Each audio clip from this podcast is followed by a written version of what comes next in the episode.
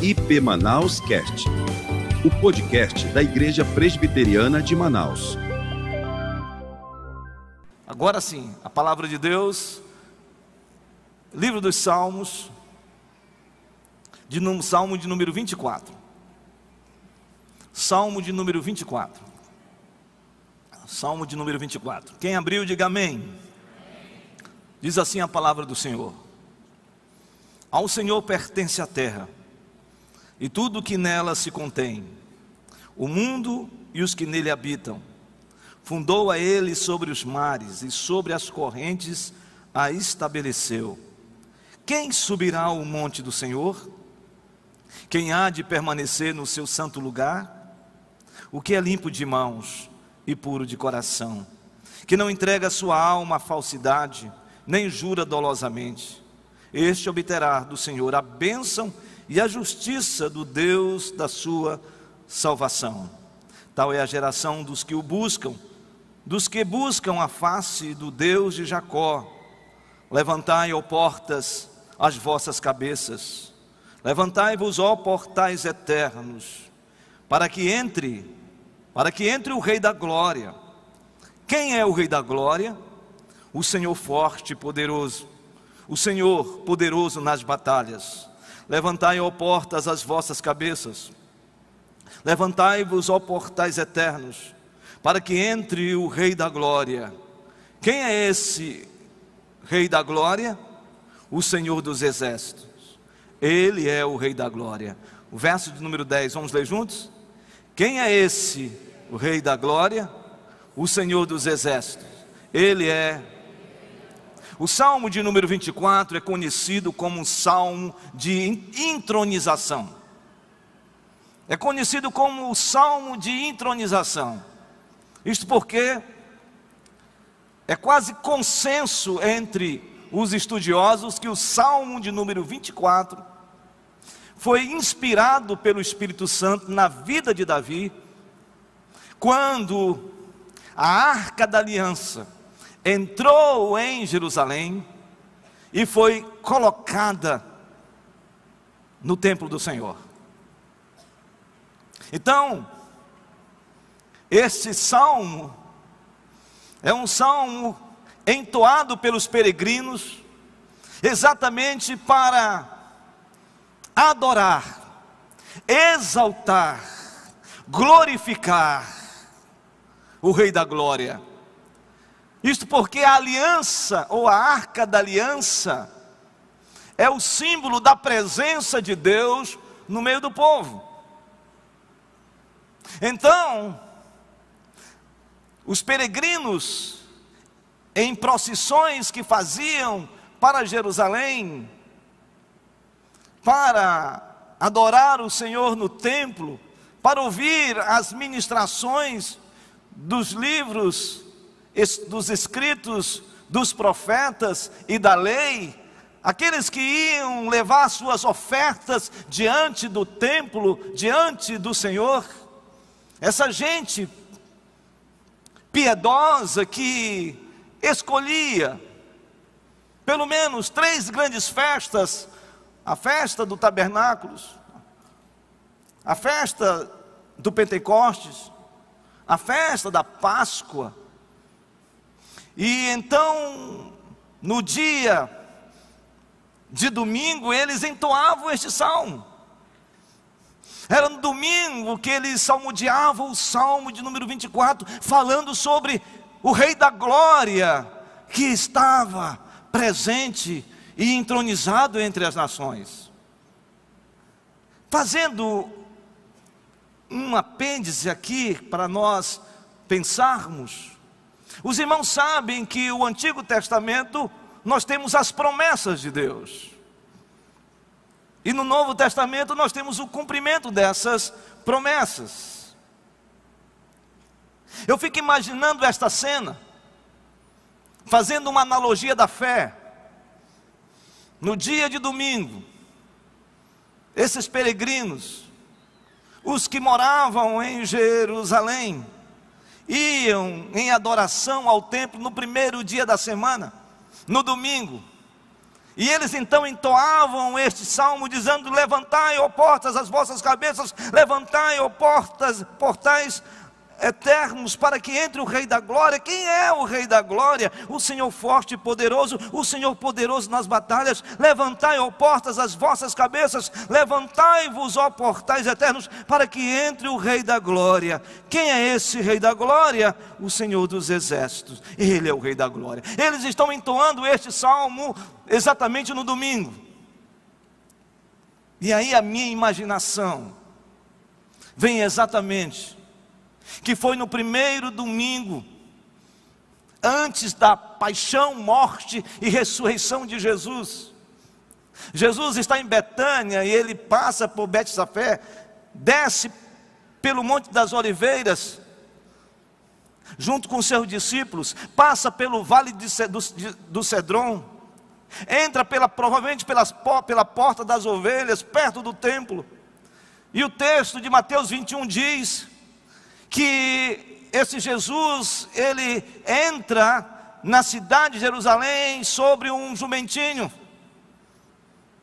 E as pessoas observando a realeza de Jesus, eles então pegam seus mantos e jogam sobre a estrada. E não somente isso, eles pegam ramos, por isso nós chamamos de domingo de ramos, a semana que antecede a paixão e a morte de Jesus. E eles jogam também aqueles ramos no chão, e Jesus passa entre aquela grande multidão, e a grande multidão está exatamente com palmas nas mãos, e começam então a balançar aquelas palmas e começam a dizer: Osana, bendito é aquele que vem em nome do Senhor, Osana, Osana, Osana. Aí eu fico imaginando essa cena: Jesus entrando e indo ao templo, e no templo está se entoando, está se cantando o Salmo 24. O Rei da Glória está entrando, e no templo está esta adoração extraordinária. O salmista diz: quem é esse?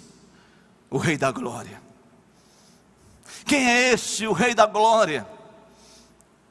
E então ele faz uma explicação sobre esse Rei da Glória, a partir do verso 1, verso 2, e depois no verso de número 4, 3 a 6, ele fala sobre esse Rei da Glória, e no verso 7 e 9, ele fala também sobre Rei da Glória. E ele começa dizendo que esse Rei da Glória, ele é o Criador de todas as coisas.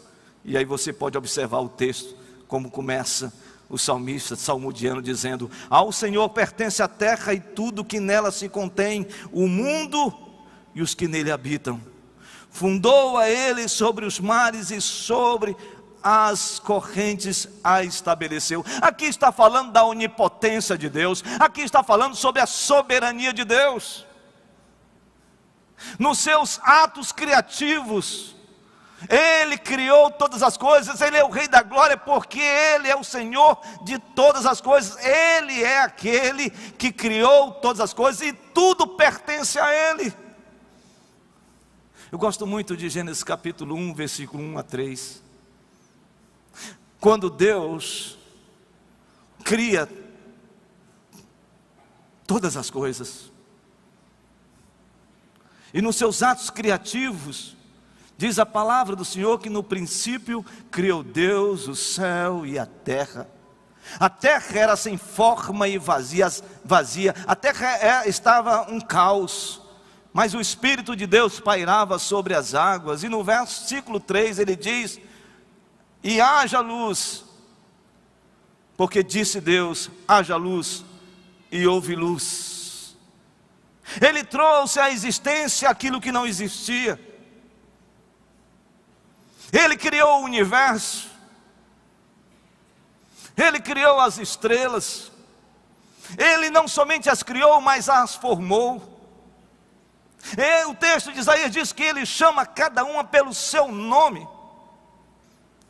Ele criou a Terra, Ele criou o sistema solar, Ele criou as galáxias, Ele criou todas as estruturas universais através dos seus atos criativos.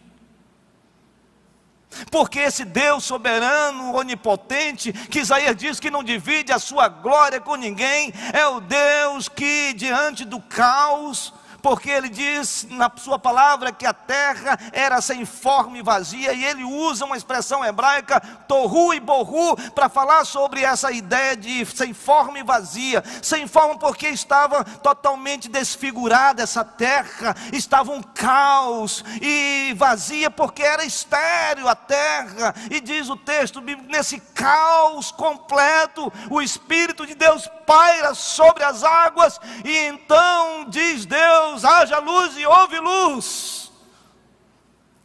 Esse é o nosso Deus, é esse Deus que é o Rei da Glória a sua realeza se revela na sua onipotência criativa. Meu irmão, minha irmã, você não adora qualquer Deus, você não adora Deus formado por argila ou por mãos humanas, você adora, você louva o Rei da Glória, e esse Rei da Glória é Senhor dos Senhores, e Ele está no controle de tudo, Ele é soberano. Esse Deus que você é, adora é o Deus também que nos criou para a sua própria glória glória, como diz o nosso catecismo, breve catecismo, na pergunta de número um: qual o fim principal do homem? Honrar, gozar e glorificar a Deus para todo sempre. É esse o nosso Deus.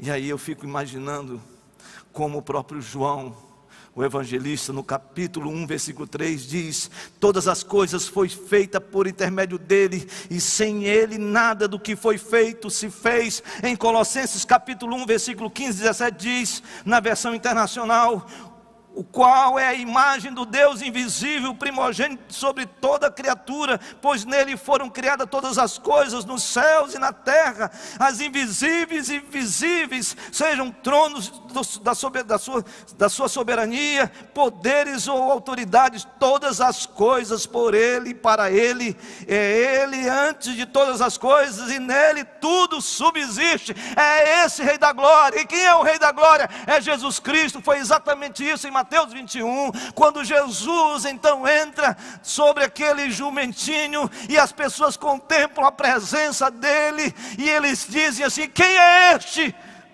Quem é este? E o texto sagrado diz: Este é Jesus de Nazaré. Esse é o nosso Deus. Esse é o seu Deus.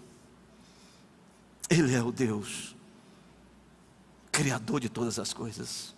É esse Deus que nós adoramos, irmãos. É esse Deus que nós precisamos continuar em adoração. É esse Deus que nós precisamos começar a ter a sensibilidade de contemplá-lo na beleza da sua santidade. Será, irmãos e irmãs, que nós temos tido a dimensão desse Deus, que é o nosso Deus?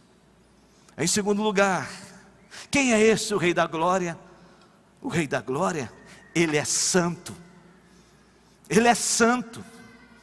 No salmo, o salmista continua falando sobre a sua santidade no verso de número 3, 4 e 5. Diz assim: Quem subirá ao monte do Senhor? Quem há de permanecer no seu santo lugar? O que é limpo de mão e mãos e puro de coração, que não entrega sua alma à falsidade, nem jura dolosamente, este obterá do Senhor a bênção e a justiça do Deus da sua salvação. E o verso 6 diz: Tal é a geração do que o, do que o buscam, dos que buscam a face do Deus de Jacó. Agora o salmista aqui vai falar desse Rei da Glória, dizendo que ele é santo. E ele começa dizendo: Quem subirá o monte do Senhor? Quem subirá o monte do Senhor? E essa ideia de monte, na perspectiva semita do judeu, judaico, é a ideia de estar diante e na presença de Deus. A ideia de contemplação. Porque o nosso Deus é o Deus dos montes e dos vales, é bíblico isso. Mas a ideia de que Deus está sempre entronizado, é a figura de Isaías contemplando o Senhor no seu alto e sublime trono. E ele diz: Quem subirá o monte do Senhor? Quem há de permanecer no seu lugar? Talvez essa seja algo tão importante na vida cristã, porque muitas vezes as pessoas entram na presença do Senhor, muitas vezes as pessoas ficam na presença do Senhor, mas ele faz aqui um questionamento: quem permanece na presença dEle?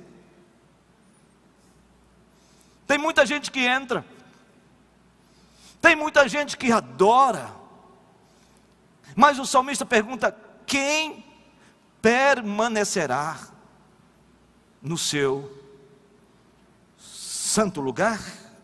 E aí ele começa a falar: o que é limpo de mão e puro de coração, que não entrega a sua alma à falsidade. Meus irmãos, será que aqui nós podemos dizer que há alguém 100% limpo de mãos e puro de coração? Será que é possível nós sermos 100% puros de coração e limpos de mão? Há alguém aqui que nunca mentiu? Há alguém aqui que nunca falseou? Há alguém aqui que nunca puxou o tapete de alguém? Há alguém aqui que nunca teve um desejo de ter coisas de outro? Há alguém aqui que nunca invejou? Há alguém aqui que nunca teve um pensamento mórbido na sua mente? Se há alguém aqui que não fez nada do que eu falei, que nunca teve na mente nenhuma vontade de olhar para alguém e falar: Senhor, hoje o Senhor promova para o céu. Levanta a mão. Porque se você levantar sua mão, eu tenho certeza absoluta que você já foi promovido para o céu e não sabe. Deus aqui está requerendo de nós santidade, porque Ele é santo.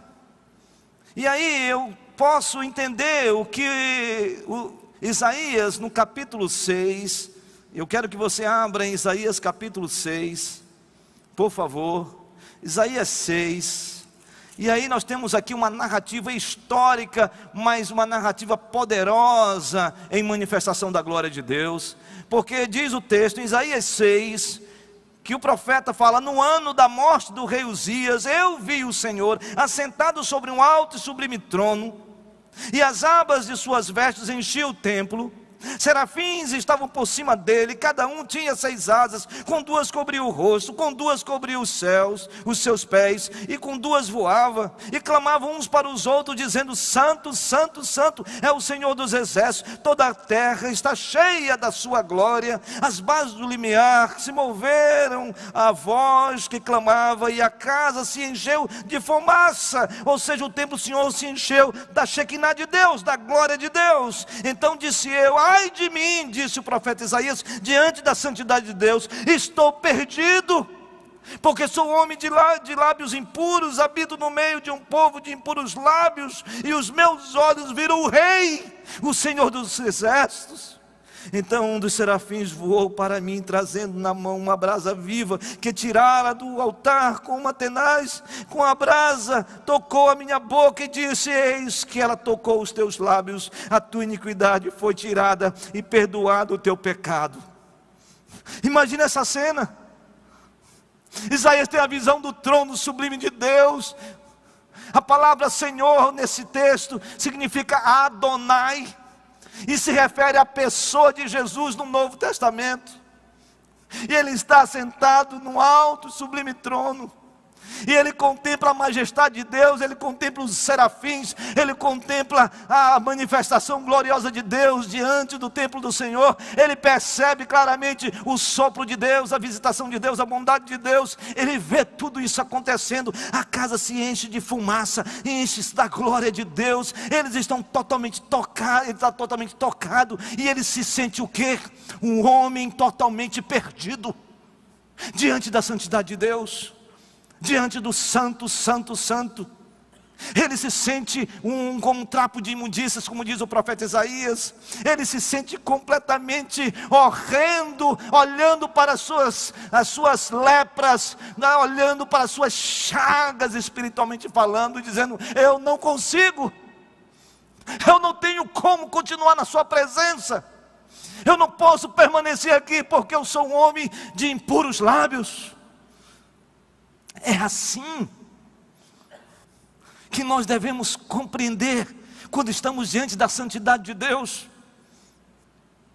Quando estamos diante da santidade de Deus, é isso que enche a nossa mente, o nosso coração de gente pecador, indigno e que não é possível estar diante de Deus, porque muitas vezes, se nós acharmos que nós somos pessoas perfeitas, pessoas completamente sem nenhum pecado, que praticamos a doutrina da impecabilidade, se nós nos acharmos assim, você pode ter certeza que você está insensível à presença presença de Deus.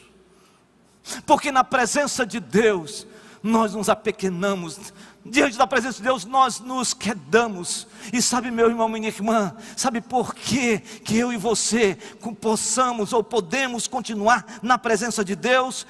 Possamos ou podemos permanecer na presença de Deus, não é porque a gente é bom, não é porque a gente tem mérito, não é porque nós temos realmente uma vida ilibada e que absolutamente nada é, rasura a nossa caminhada cristã, que o nosso caráter é completamente é, limpo de qualquer tipo de manifestação ou de qualquer ataque, por sermos pessoas perfeitas. Não, definitivamente não, não é por causa disso que nós permanecemos permanecemos na presença dEle, nós permanecemos na presença dEle, é porque diante da Sua santidade, nós reconhecemos que nós somos e nós clamamos: Senhor da glória, tem misericórdia de mim. Sabe por que nós continuamos na presença dEle? Por causa de Jesus Cristo e pela Sua infinita graça sobre nossa vida, e aí sim, diante de Deus, nós nos sentimos apequenados, mas ao mesmo tempo reconhecendo que somos filhos de Deus por causa da graça, por causa de Jesus, que na cruz do do Calvário, cancelou o nosso pecado de morte,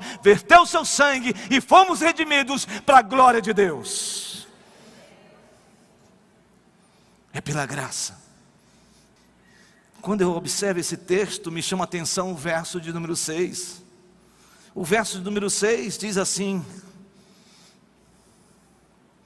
Este obterá do Senhor a bênção e a justiça do Deus da, da sua salvação.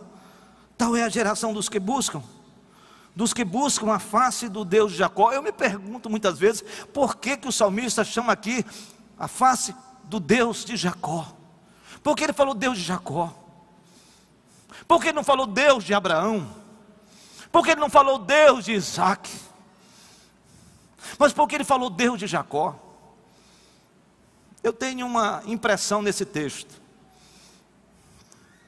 É porque eu creio que intencionalmente a palavra Jacó, que além de falar das doze tribos, além de falar da história linda, das promessas de Deus, para toda geração de Jacó, do novo Israel de Deus, do Israel de Deus, eu creio aqui que ele estava personificando uma pessoa que foi confrontado com a graça de Deus. Vocês lembram do Val de Jaboque? Vocês lembram quando Jacó estava no Val de Jaboque, naquele ribeiro? E que ele lutou com o anjo do Senhor? E naquela luta grandiosa com o anjo do Senhor, teve uma hora que o Senhor confrontou. Confrontou porque ele percebeu que ele estava diante da presença de Deus que ele estava diante de uma teofania extraordinária, que era a manifestação, a evidência de Deus naquele lugar. Eu creio que naquele momento Jacó trouxe à memória toda a sua história. História de enganador, usurpador, história de que puxou o tapete do irmão, história que, que fugiu da presença do pai, que, que elaborou estratégias contra o seu tio Labão, ele trouxe na sua mente, no seu coração, muitas coisas que ele tinha feito. E então Deus faz uma pergunta para ele. E qual é a pergunta que Deus, ou melhor, o anjo faz para ele? Qual é o teu nome? Qual é o teu nome? Naquele momento, Jacó disse: O meu nome é Jacó. Eu sei quem eu sou. Eu sou enganador. Eu usurpei. Eu puxei o tapete. Eu fiz um monte de coisa. Eu engendrei. Eu sou essa pessoa. Ali para mim é uma confissão clara, inequívoca, de um homem que precisava da graça de Deus. E quando ele fala isso de maneira clara, o texto diz que o Senhor diz: O teu nome não será mais o que? Jacó. O teu nome agora será o que? Israel. Quem subirá o monte do Senhor? Quem permanecerá no seu santo lugar? O que é limpo de mãos e puro de coração, que não entrega sua alma à falsidade e nem jura dolosamente. Sabe, irmãos, santidade começa por quebrantamento, santidade começa com reconhecimento de quem nós somos. Santidade começa com esvaziamento de nós mesmos e reconhecer que tudo que somos, tudo que temos, é pela graça de Deus. Nós estamos nesse final de ano adorando ao Senhor, falando sobre o Rei da Glória. Nós estamos chegando prestes ao Natal. Talvez nesse Natal a gente precisa resgatar essa realeza de Jesus na nossa vida. Dizendo, Senhor, muito obrigado, porque antes da fundação do mundo, o Senhor, Criador do universo, Criador de todas as coisas, o Senhor me amou, o Senhor me resgatou, o Senhor me buscou, o Senhor me escolheu, o Senhor me elegeu, o Senhor me predestinou, o Senhor com a sua justificação, com a sua regeneração, mudou a minha história. Talvez a gente, nesse final de ano, quando a gente estiver celebrando o Natal, que a gente esteja lembrando da gente experimentar a santidade de Deus, a presença de Deus. Talvez nós precisamos falar aquilo que Isaías falou: Santo, Santo, Santo é o Senhor dos exércitos. Toda a terra está cheia da sua glória. Eu gosto muito da expressão hebraica para santo, santo, santo. A expressão hebraica é Kadosh, Kadosh, Kadosh Yehová Sebaoth. Ou seja, santo, santo, santo é o Senhor dos exércitos. Não é mais ninguém a não ser o Senhor dos exércitos. Quem é o Rei da Glória? O Rei da Glória é o Criador. O Rei da Glória é o Santo de Israel. O Rei da Glória é Senhor. É Senhor.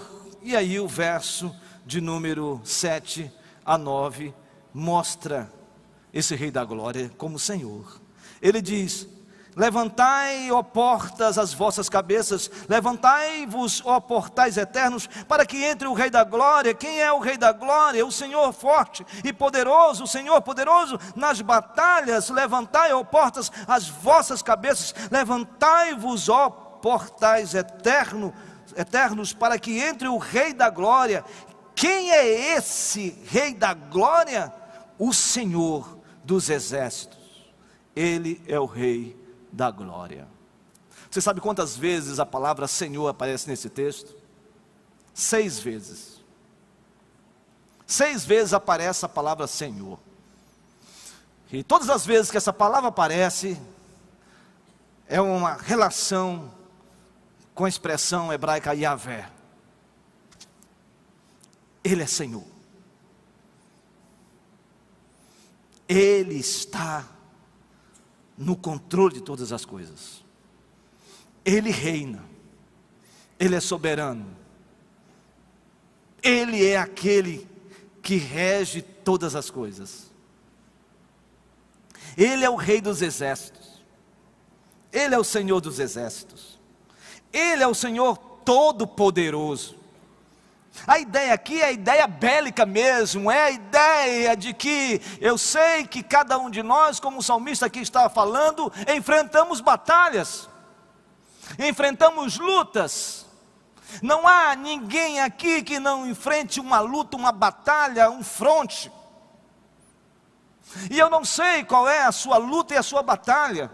Deus sabe, você mais do que ninguém sabe qual é a trincheira que você está inserido num contexto de batalha. Mas uma coisa eu posso dizer para você: que a despeito da sua luta, seja ela uma enfermidade, seja ela um problema familiar, seja ela um problema financeiro, seja ela um problema que está intrínseco à sua alma, internamente na sua alma, seja qual for a, for a luta que você tem travado na sua vida e você está diante de batalhas grandiosas, seja uma luta espiritual, que o inimigo levantou-se contra a sua vida, contra a sua casa e contra os seus projetos. Meu irmão, eu não sei qual é de fato a sua luta, mas uma coisa eu sei: que nessa batalha, nessa luta, nessa guerra, nesse fronte que você está travando, não esqueça de uma coisa: o Senhor dos Exércitos está com você, o Senhor dos Exércitos está com você nessa luta e Ele é o seu general, Ele está à frente dessa batalha. E saiba de uma coisa: nesta batalha, o nosso general, o Senhor dos Exércitos, não perdeu uma batalha, porque Ele é o vencedor invicto para a glória de Deus. E você também, meu irmão, minha irmã, como vencedor em Cristo Jesus, passará por essa batalha e vencerá em nome de Jesus. Porque Ele é Senhor. Quem é o Rei da Glória? Ele é o Criador. Ele é Santo. E Ele é o Senhor. Quero concluir essa mensagem falando para você a mesma imagem de Jesus. A imagem de Jesus entrando em Jerusalém indo ao templo, montado no jumentinho, todos ovacionando, Osana, Osana, bendito é o que vem, em nome do Senhor. Este salmo é um salmo de entronização. Jesus já está à direita de Deus Pai Todo-Poderoso, Criador dos céus e da terra. Este salmo é um salmo messiânico, já se cumpriu, porque Jesus Cristo é o Rei da Glória. Mas esse salmo também é um salmo que, quando você estiver diante de lutas e dificuldades, você deve lembrar que ele foi entoado no primeiro dia da semana. Em outras palavras, quando nós nos reunimos no domingo, nós estamos lembrando de Cristo Jesus, que ressuscitou e que está agora à direita de Deus Pai Todo-Poderoso, Criador dos céus e da terra.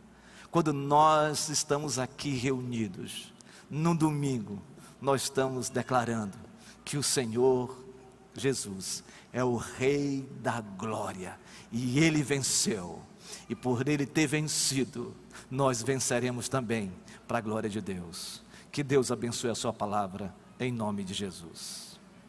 Vamos ficar de pé? Depois desse momento, vamos cantar um cântico: Tu és soberano. Tu és soberano. Então você agora vai olhar para o seu irmão que está perto de você, mas olha para ele mesmo e diz: Jesus é o Rei da Glória. E se você não sabe o nome dessa pessoa, pelo menos fale o nome dela. Pergunte o nome, qual é o seu nome? Não é? Não, não faça que nem o anjo falou para Jacó, não. É só para perguntar o nome. Qual o seu nome? Vamos chegar perto, irmãos queridos. E nós vamos adorar o Senhor juntos, porque Ele é soberano, Ele é Senhor. Tu és soberano sobre a terra, sobre os céus, tu és Senhor absoluto. Tudo que existe, declare. Tudo que existe e acontece, tu sabes muito bem. Tu és o quê? Tu és tremendo. Tu és soberano mais forte agora, todo mundo junto. Tu és soberano sobre a terra, sobre os céus, tu és Senhor absoluto. Tudo que existe, Tudo que existe e acontece, tu sabes muito bem. o que, irmãos? Tu és tremendo. Faça essa oração agora e apesar. E apesar dessa glória que tem, Tu te importas comigo, Senhor. tu te importas comigo também. E este amor, este amor, E este amor tão grande eleva-me, amarra-me a ti. Tu és. Tu és tremendo. E apesar, e apesar, forte, forte. E apesar Levante as suas mãos e adore ao Senhor em espírito e em verdade. tu te importas comigo também. E esse amor tão grande eleva-me, amarra-me a ti.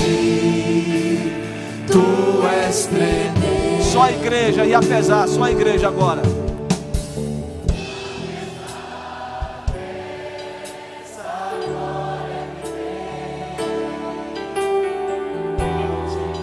Mais forte.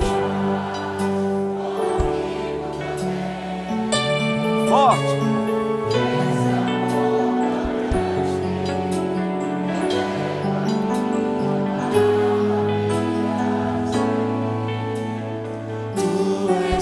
Mais uma vez e apesar, todos juntos agora. Adore o Senhor.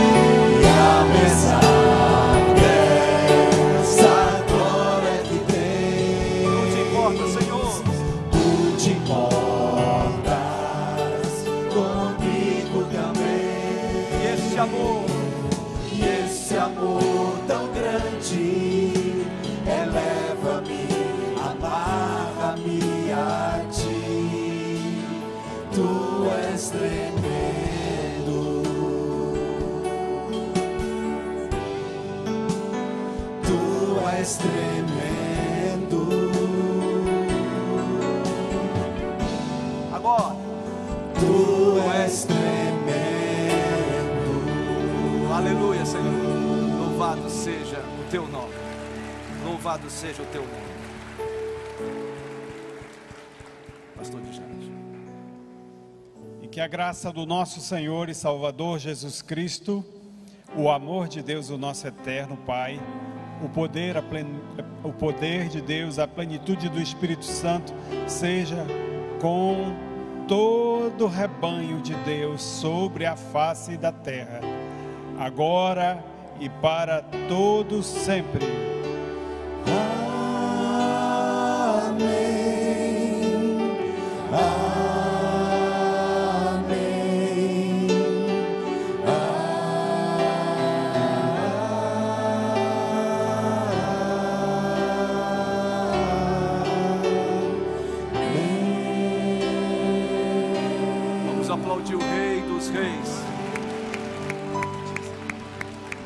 Deus abençoe, irmãos, uma semana de vitória, de bênção para a glória de Deus.